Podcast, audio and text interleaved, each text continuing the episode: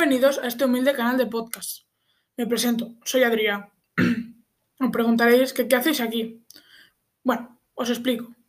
Durante seis semanas haré un podcast semanal hablando de este libro, Nata de Chocolate Invencibles, que ha tenido una entrega previa publicada en el 2010. Y cuatro años más tarde, en el 2014, salió la segunda entrega, Nata de Chocolate Invencibles, que será el libro del que vamos a hablar. Ha sido escrito por Alicia Borrás, autora de libros como Querido Nadie y La voz rota. Finalmente, ha sido distribuido por la editorial Anaya.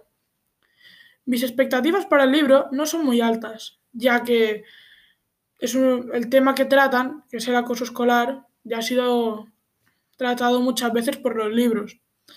Pero por el título, Nata y Chocolate, puede, ser, puede estar interesante.